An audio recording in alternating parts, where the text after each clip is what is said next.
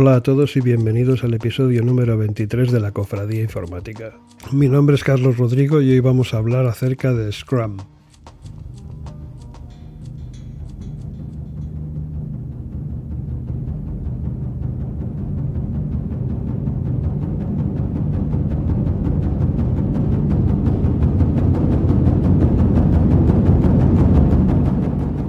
Tienes que tener bien claro lo que es Scrum ya que es muy popular.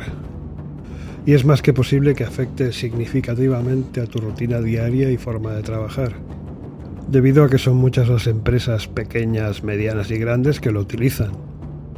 Así que si vas a una entrevista de trabajo, es más que probable que salga el tema.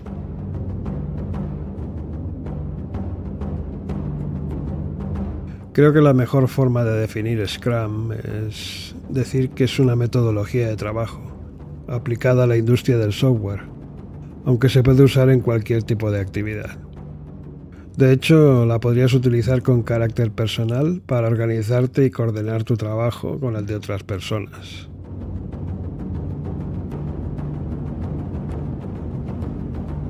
Se pueden decir muchas cosas acerca de Scrum. Podríamos hablar acerca de sus inventores, su historia, etcétera, etcétera. Pero siguiendo la filosofía de este podcast, según la cual en cada episodio se debe entregar un concepto o dos de forma concisa, voy a ir directo al grano. Scrum es una especie de manifiesto o declaración de intenciones, que recoge un conjunto de buenas prácticas de trabajo, poniendo especial énfasis en el trabajo colaborativo para obtener el mejor resultado en un proyecto un proyecto de software en nuestro caso. Scrum es una de esas metodologías de trabajo llamadas ágiles. Por cierto, se considera que una metodología es ágil cuando ésta va directamente al grano, o sea, a facilitar al máximo la productividad, dejando a un lado la burocracia y exceso de documentación, lo que desgraciadamente era bastante común en las grandes corporaciones hace algunas décadas. Por aquel entonces en IBM había que rellenar varios formularios para obtener la autorización para modificar un programa. Aquello era el colmo de la ineficiencia. Pero volvamos a lo nuestro. Si quieres aplicar Scrum en tu trabajo, lo primero que tienes que hacer cada mañana es lo que en inglés se denomina stand up, es decir, ponerse de pie. O sea, a eso de las 9.15 te pondrás de pie. Tú y los demás miembros del equipo, claro. Si lo haces tú solo podrías asustar a alguien. Podéis hacer esto junto a vuestras mesas de trabajo o ir al centro de la oficina. Si la oficina es muy grande, definitivamente es, es, mejor buscar un punto central e intermedio, de forma que nadie tenga que gritar para ser oído no sea que se os confunda con un grupo de pastores llamando a las ovejas. Podemos entonces entender el stand-up como una especie de reunión, y digo especie porque es algo especial. Es importante estar de pie. De hecho, este es uno de los principios sagrados del stand-up de Scrum. Nada de sentarse. ¿Por qué en pie? Porque se supone que el stand-up no debe prolongarse por más de 15 minutos en total. Si la gente está cómodamente sentada, puede que se sienta tentada a alargar la conversación. Bien.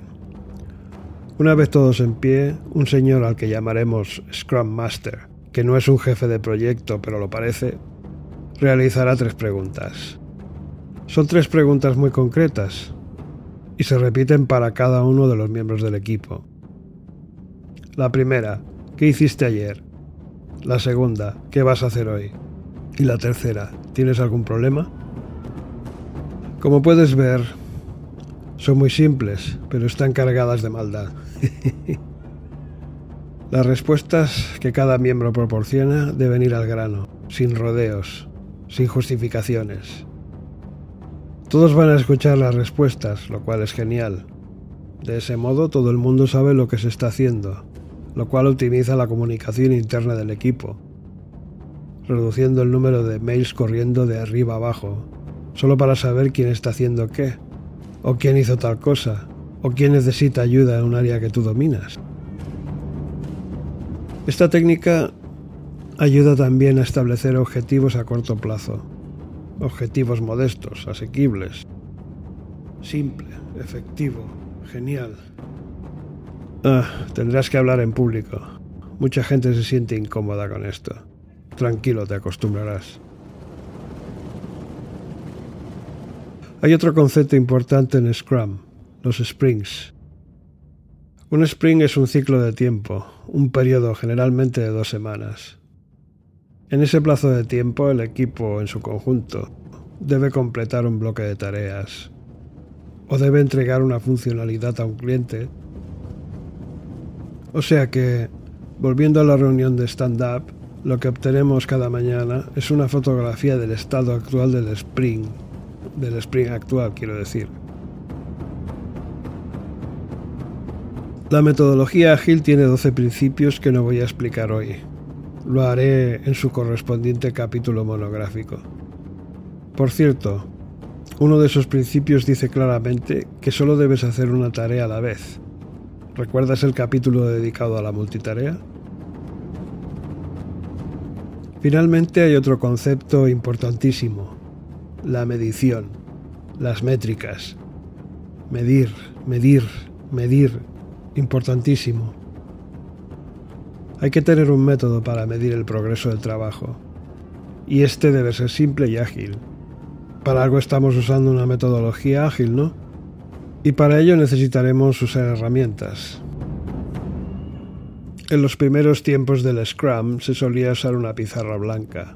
Sí, la misma pizarra blanca que se usa en las reuniones para dibujar y escribir, con rotuladores. Muchas empresas aún la usan, pero hay alternativas virtuales que mencionaré enseguida.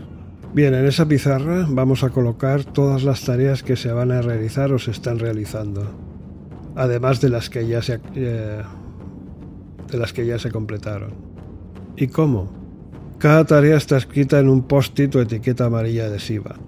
Es decir, cada post-it debe tener un título de tarea y una mini descripción de tarea. En la pizarra se debe dibujar una tabla con tres columnas. La primera columna eh, te servirá para colocar las tareas o post-its en ejecución. En la segunda colocarás las tareas en fase de pruebas. Y en la tercera columna las tareas que ya se han completado. Hay gente que le añade más columnas a la tabla, práctica que no recomiendo en absoluto. ¿Por qué?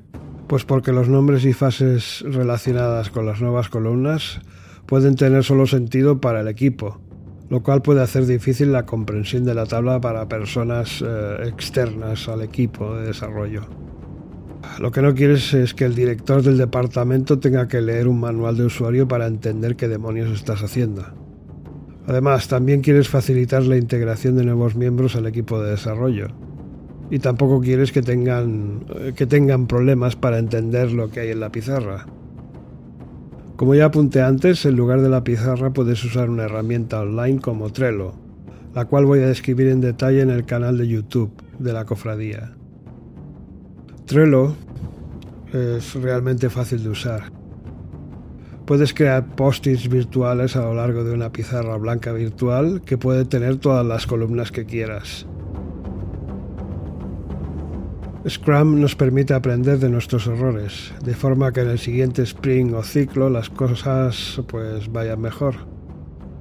Por ejemplo, ¿recuerdas la tercera pregunta del stand-up diario? ¿Has tenido algún problema? Debemos registrar todos esos problemas para tratar de encontrar soluciones definitivas de forma que tales problemas no reaparezcan una y otra vez en futuros proyectos o en futuros sprints. Y así es como se genera conocimiento, o know-how en inglés, aprendiendo de los errores. Lo cual es un beneficio colateral a todo proyecto. No es solo el dinero del cliente lo que queremos. Así en cada interacción o ciclo completado, nos hacemos más eficientes y podremos permitirnos el lujo de ser más ambiciosos en nuestros objetivos en futuros proyectos o en futuros sprints. Por cierto, Iteración es otro concepto asociado a Scrum que había olvidado comentar. Here we go.